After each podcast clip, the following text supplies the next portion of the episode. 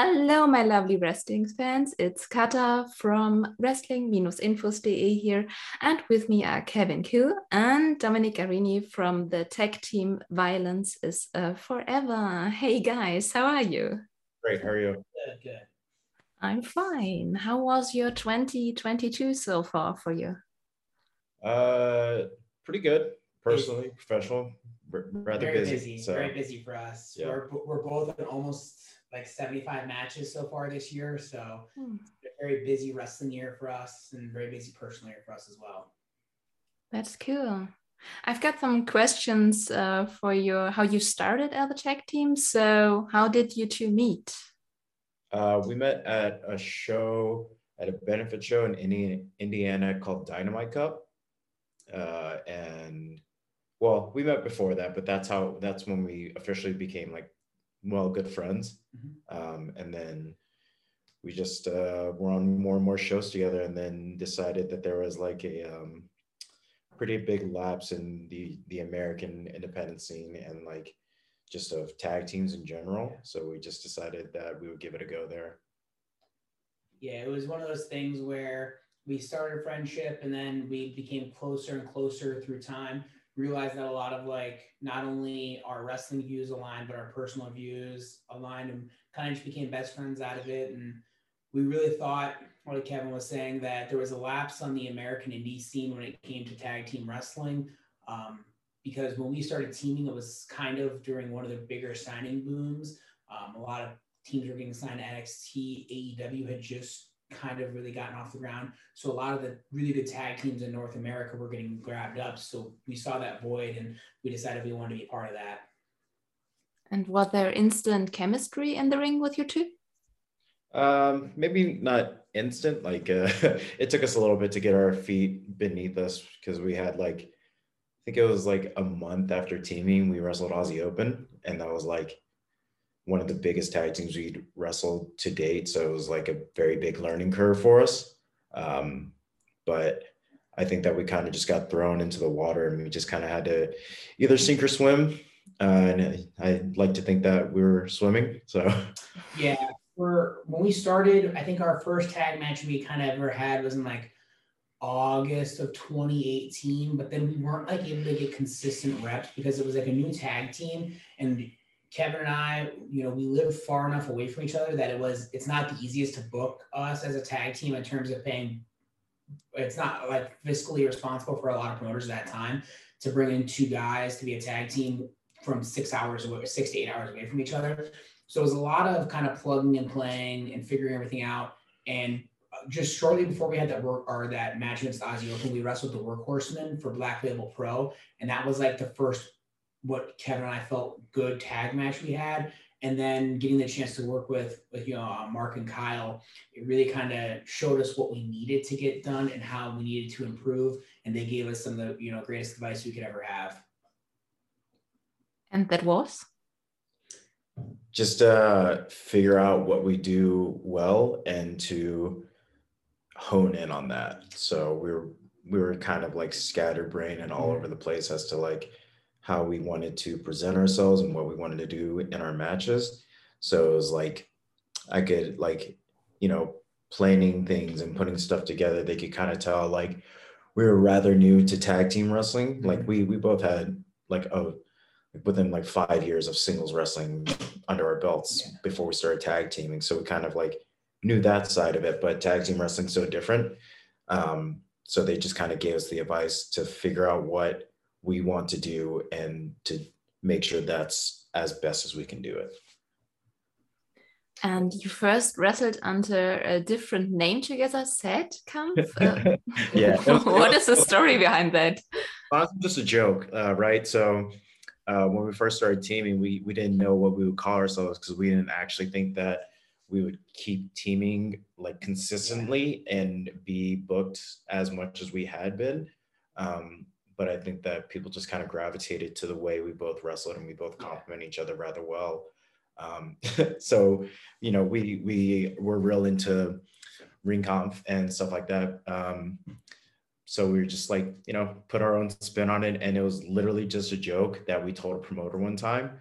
uh, that we were that we were rather close with, and he just put it on the flyer. And we're like, well, all right, I guess we'll we'll keep doing this until we figure something out. And then that was another piece of advice that uh, Davis and Fletcher gave to us, like because we were just about to go over for um, 2019 for WXW. And they're like, you guys got to change that name. Like, Yeah. it's they not. very, good. they, were very much, they were very much into that. They said, you know, like people know you guys are, are real like guys, but like they see that name and they think it's almost like a joke. Yeah. And it was, you know, it was fun on Alaska. We sold some merchandise with, you know, the, the logos that Kevin made on it. And, you know, it was a fun little jaunt. And even when we came over for the 2019 tag tournament, uh, the fans chanted it at us. So that was fun. But it was just something that, you know, if we wanted to be taken seriously as a tag team, we had to change the name. Um, and we had gone through some incarnations of some ideas, and Violence Forever just ended up sticking. And what is the story behind the name? Uh, I mean, it's kind of a twofold. So um, I'm big into hardcore music, and there's a band in America called Nails, and that's a song of one of theirs. Um, but it kind of goes along with how our styles are in wrestling, where we're rather bruisers as we wrestle and uh, submission based as Dom is, uh, and I I've become. So it's just kind of like people see our matches as being a bit more violent. So we just figured might as well just keep going with it Yeah. because we're just gonna keep being violent. So you both have a martial arts background, right? Dom has more of a uh, legitimate one. I did taekwondo when I was younger and stuff like that, but Yeah, so I have a background in Brazilian Jiu Jitsu. Um, before I got into the pro wrestling world, I was very active and competitive Brazilian Jiu Jitsu. Uh, I had like over 200 competition matches. I was ranked top 10 in the world through the IBJJF and their Nogi rankings at one point. Um, pretty much before pro wrestling, my life was competing in Jiu Jitsu. And then I kind of just transitioned it over to pro wrestling, which was my first love. Um, as a kid, like I loved pro wrestling more than anything. And then like I got to American high school systems and pro wrestling wasn't cool in like 2005 anymore. So I kind of fell into like the amateur wrestling team and um, the amateur wrestling team. And then mixed martial arts was really booming at that point. So I fell into that. Um, and then once I kind of started to get burned out from competing in jiu-jitsu, pro wrestling was there. Um, and it was something that I fell back in love with. This is this your biggest influence in your wrestling style? Uh, it was, um, but I was also trained um, by Johnny Gargano and Candice LeRae. So they taught me very early in my pro wrestling career to mix the amateur or the jiu-jitsu with the pro wrestling. And I would say that when I first started back in 2016, that was, you know, the unique simplifier of me. People liked that idea. Um, but I've definitely grown as a wrestler. I probably do a little less jiu-jitsu now than I used to in my pro wrestling, but it's still always there and always a threat. And I always like to really mix it up with people that can grapple with me. Like uh, we're very good friends with Daniel Makabe, and him and I just had a match that was mainly inspired by jujitsu and mixed martial arts. So I, I do enjoy when I get to do matches like that. And which tech teams influence you the most? Well, I would say Ringkampf for sure would be one that comes to mind. Um, Red Dragon, um, Bobby Fish and Kyle O'Reilly. We do a lot. We take a lot from them. Um, and we cite them as a, as a massive influence. Have anybody else you? Uh, I mean, as far as modern tag teams, I'd say that's those the the two big ones, right? Like we we obviously watch everything that we can, um, but I think our styles are best um, complemented by the modern tag teams that we just cited. Um, we, I mean, yeah, I mean, and then there's like we watch a lot of Japanese wrestling, right? Mhm. Uh, you can see that when we when we wrestle quite a bit. Um, but yeah, I would probably say that Ringkampf was big, you know, obviously from the first name that we kind of just ripped off and made a joke up for a second. Um, not that they were a joke, but we just thought it was funny on our end. Which Uh, Thatcher thought it was pretty funny, actually. Yeah, we actually talked to Tim, Tim about it. So Uh, Found it quite humorous. Um, yeah, I mean, like we we do like to pull some stuff from older tag teams as well. Like obviously, one of our our main moves is the high low, the total elimination from the eliminators. But you know, for Kevin and I, we're just very much students of the game. We watch a lot of tape, whether it be older wrestling, newer wrestling, Japanese wrestling, European wrestling. We kind of try to really have our our our fingers on the pulse of everything. and that's very important to us. And to round it up, uh, can you describe your tag team in a few words? Just. Hmm. few words. Interesting. Um, I mean, violent. Violent bruisers. Yeah, yeah let's say that. Bruisers. Okay. Perfect. Never stop going Aggression. forward. Yeah, we never really stop going good, forward. Is a good word too. Aggressive. Um, it's kind of always a, a, a press forward mentality. You know, always aggressive, always pressing forward, foot on the gas. You know, um, cardio because we that's something we pride ourselves on is being able to go as long as we can, stuff like that. Yeah, we've actually had a tag team Ironman match, which I don't think a lot of people can yeah, say. No. What do you think makes a good tech team? I think that most importantly is understanding of each other. Like me and Dom talk every day mm-hmm. about like just wrestling and life in general. Uh, so we have a very good understanding on a personal and professional level as far as wrestling goes. And we understand that we can be singles wrestlers, but we prefer being tag team wrestlers. Um, and I feel like there's so many tag teams just around the world that are just thrown together and they don't understand that it's it's a partnership right yeah. they just go off of what they do as singles wrestlers so it's just two individuals as opposed to together cohesion is, is really the big thing um, because to me good tag team wrestling doesn't mean one guy hits one move one guy hits another move you know it's two guys working together to uh, kind of create that painting.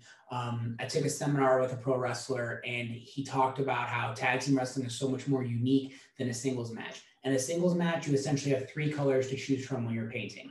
You have like a red, a blue, and a yellow. Whereas in a tag team, and that's the two guys in the match and the referee. Uh, whereas in a tag team match, you have four different wrestlers to choose from, so four different colors there, and the referee. So you have five different colors. So you can make a much more complete and full painting with tag team wrestling.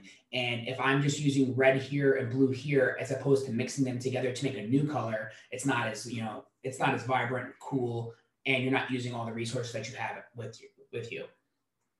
Oh, interesting explanation. so, uh, and soon you will come to Germany. Uh, what are you looking for in this year's WXW World Tech Team Festival?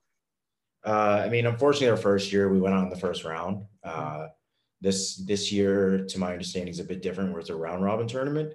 So mm-hmm. we're excited that we get to mix it up with with pretty much everyone in there, right? That's that's really cool. This this year's field is really really big and really insane. And it's cool that they're be they're able to bring over um, international tag teams again just for just to do this. It's really cool. So we're excited to see everyone feel the energy of the german crowd and just i'm stoked to get to spend more time there because i was only there for like 13 hours before i had to go to the uk um, so i'm excited just to like hang out yeah, it, it's really just a continuation of you know what we started in 2019.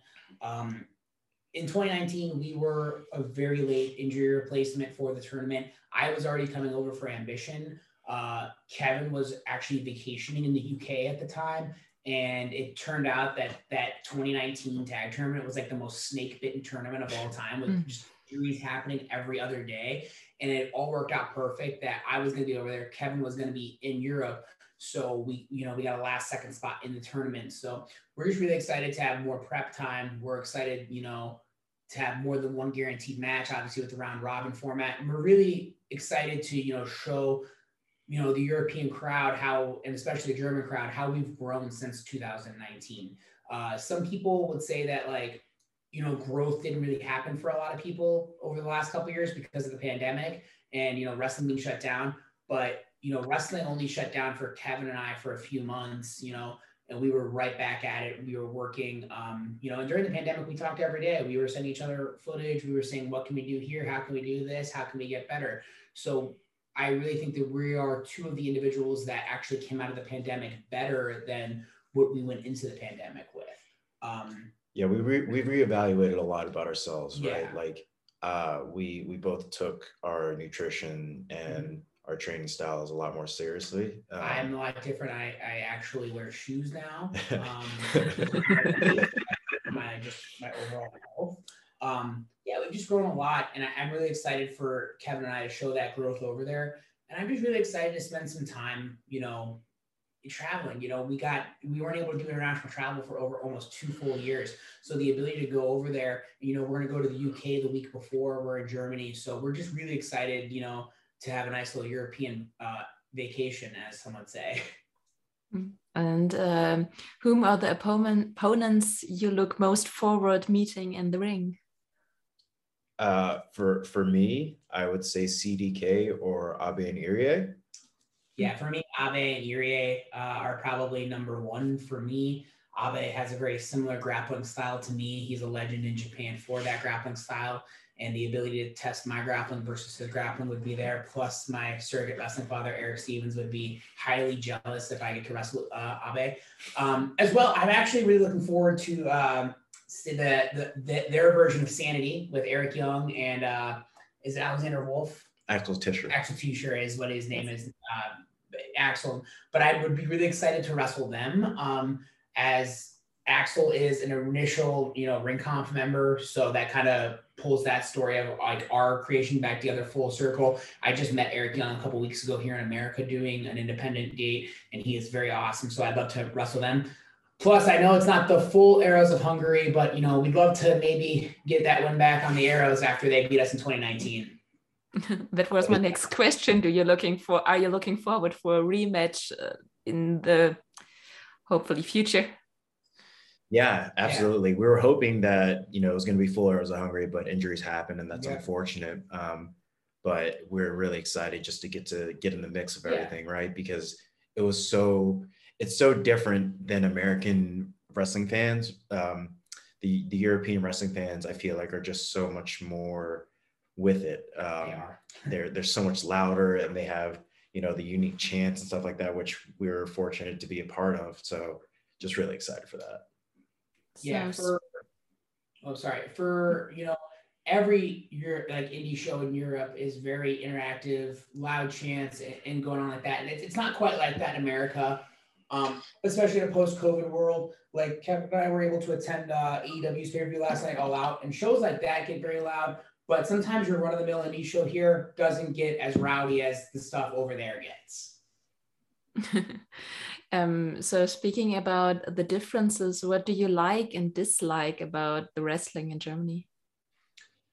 Uh, I mean, it's it's hard, right? Because I've only wrestled there once yes. for for uh, the tag tournament in 2019. So um, just from, perhaps Europe. Yeah, I mean, in Europe in general, I yeah. I can't really say a lot of dislikes, right? Because I really yeah. enjoyed my time there, going to shows as a fan and as a wrestler. Um, it just seems like a lot of not to like throw anyone under the bus, but I feel like a lot of European promoters treat talent a bit better just because it's it's more understood that um, your trans is taken care of in Europe, right? And it's a lot easier to get around there than it is America because uh, when I talk to people from over there that are coming here, like, oh, we have like a four hour drive and that's our shortest drive. And like, that's the longest drive we have to do over there. What are you talking about? This is terrible. I'm like, that's a dream for us. A four hour drive. drive that ain't nothing. um, so I think that that's a that's a big thing um, that's different. That because a lot of promoters here, uh, it's kind of like pulling teeth sometimes just to get like gas money. Because right now gas prices in America are pretty terrible. Like where where I live in Chicago, which is a rather big metropolitan city, it's like five dollars a gallon, something like that. Uh, that's just that's just for regular. Um, so yeah, it's getting it's getting tough for traveling, and like airlines are clo- are shutting down flights because they don't have enough pilots to fly or mm-hmm. any um, anything like that. So it's just becoming harder and harder, and you can't really like. it's hard to take like a bus or a train from one state to another for your booking because they're so far apart. As opposed to over there, it's rather easy to take uh, the yeah, train. The, the, tra- the transportation systems in Europe are entirely more well thought out and better than here in America. Uh, in America, the transportation systems are usually kind of reserved for metropolitan cities. Um, but like getting out of a metropolitan city, to one place or another, it's a flight or, or a long drive. There really is no other option. Like the train system that you guys there that Europe has is entirely better than any kind of train system America's had. America is like very much like a what are you doing for me now thing, which is why I think the airlines took over and kind of killed the the rail industry here. Um, but another thing that we look forward to, you know, coming over to Europe is just the interaction with the fans. Um, like last time they came over, you know, they did so much cool stuff in addition to the tournament, the bowling tournament, like in the tag tournament. They did the bowling tournament, you know, fans are right on top of the ring chanting always you know there at every show and you know wxw does a great job you know they they put a lot into this weekend you know so we have the tag league you know you have femme fatales you have the We Love Wrestling Wildcard Edition. So they have so much cool stuff going on and so much incentive for fans to not only come out, but be interactive for all of those shows. Um, a lot of people ask me what my favorite match I ever watched live was. And it comes back to being a tag league in 2019. I believe it was night two. Uh, Bobby Gunns wrestled Tim Thatcher. And it wasn't even like the match is great, but the fans in the arena were so amazing towards wanting to see Tim beat Bobby that made the match that much better. So I'm I think Kevin and I are definitely looking forward to getting that kind of environment and you know wrestling again in that kind of environment. Um, I'm doing an AEW podcast, so I have to ask. Uh, you were on an episode of Dark uh, Elevation, a 10 man tag match. Uh, how was your experience with AEW?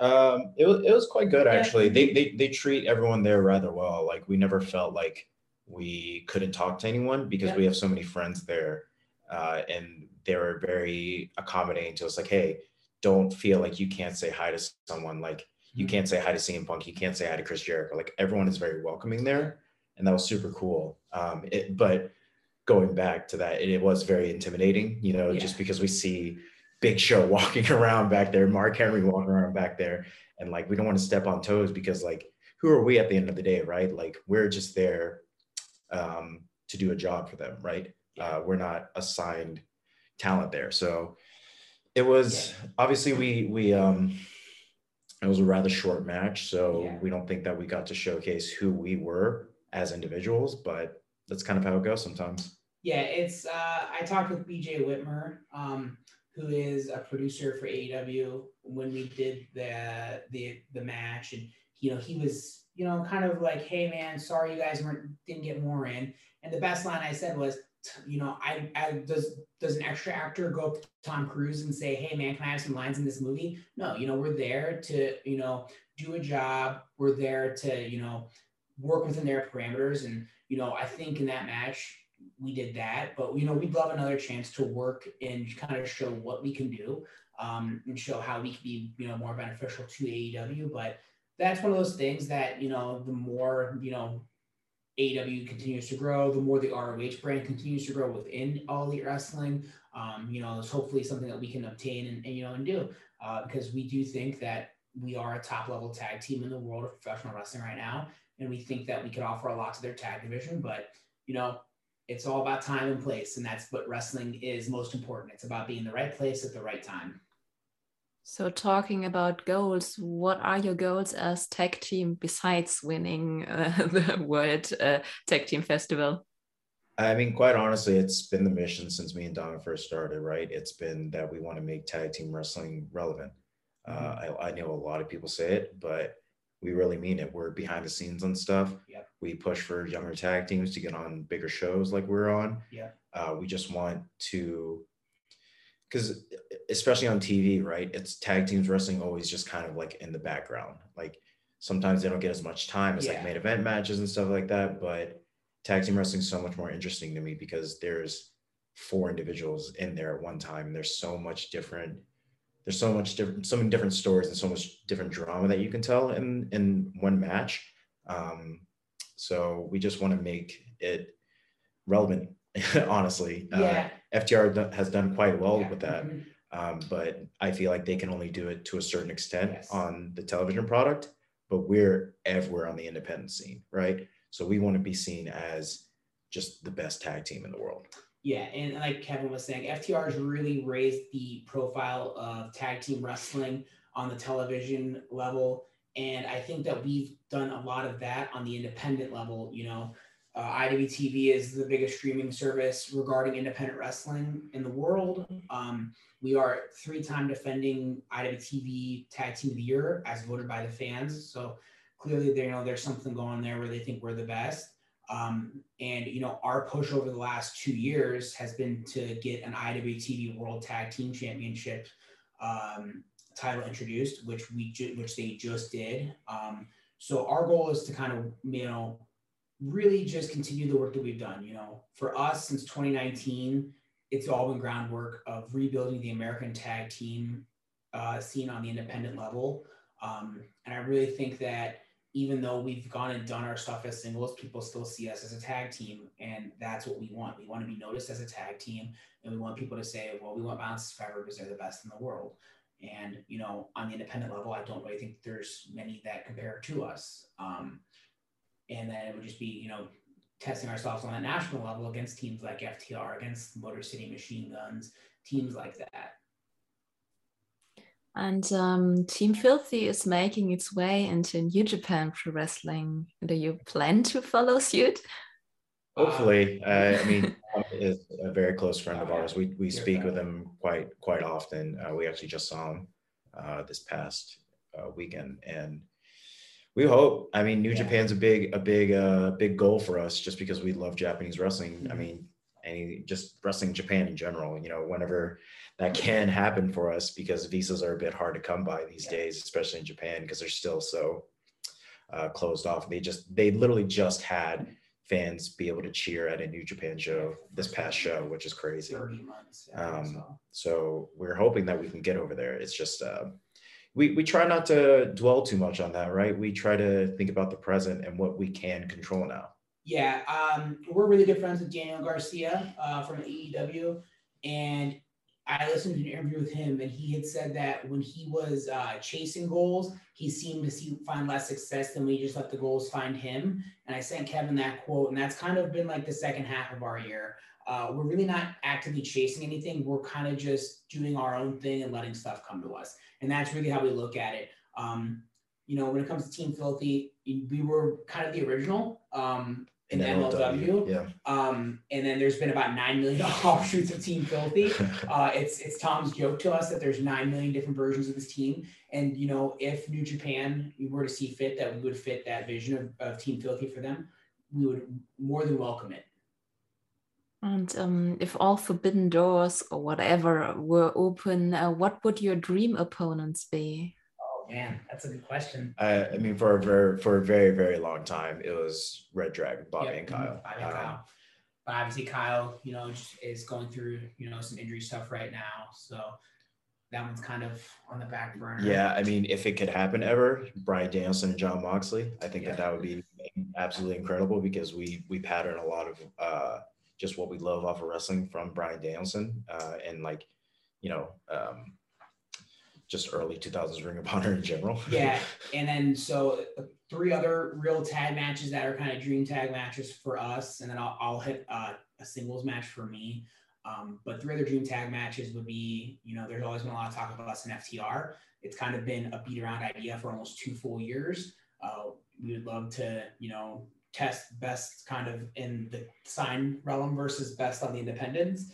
Um, the ball is in their court on that. You know, we've known of many promoters that have tried to set it up. So that is completely on them if they want to respond to those promoters and make that happen. Um, another team that it would mean a lot for Kevin and I to wrestle would be the Motor City Machine Guns, Alex Shelley and Chris Sabin. Um, they are kind of tag team royalty when you really think about the modern indie wrestling tag style. Um, I have wrestled Alex in a singles match, and we're we're pretty close friends with Alex, um, and we know that he'd like to make the match happen. It's just all when and where and how.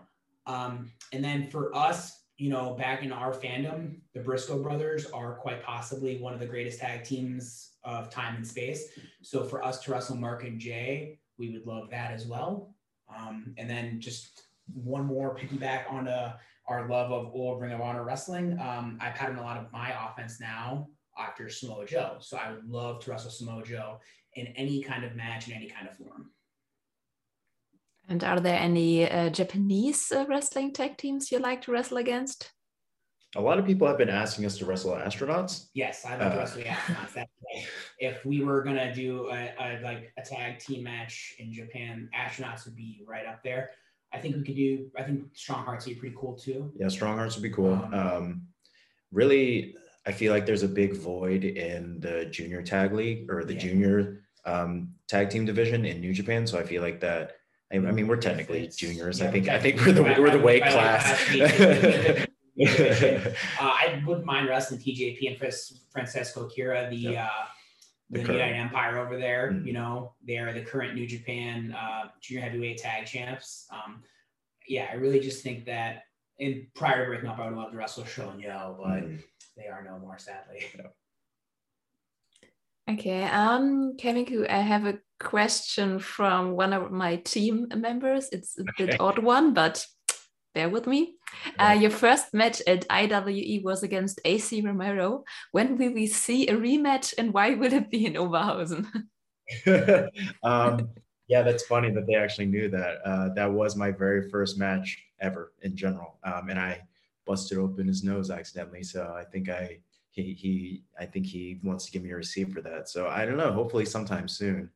Um, it's it's a running joke for a uh, promotion called Black Label Pro that I have my uh, yearly contractually obligated singles match, uh, which I've had a lot this year with them. So maybe there. I don't know. Um, it's it's it's kind of few and far between that I've been having singles matches recently, uh, just because I, we're focused on tag team wrestling. We're not going to say no to singles matches, but um, we're we're focused as a tag team.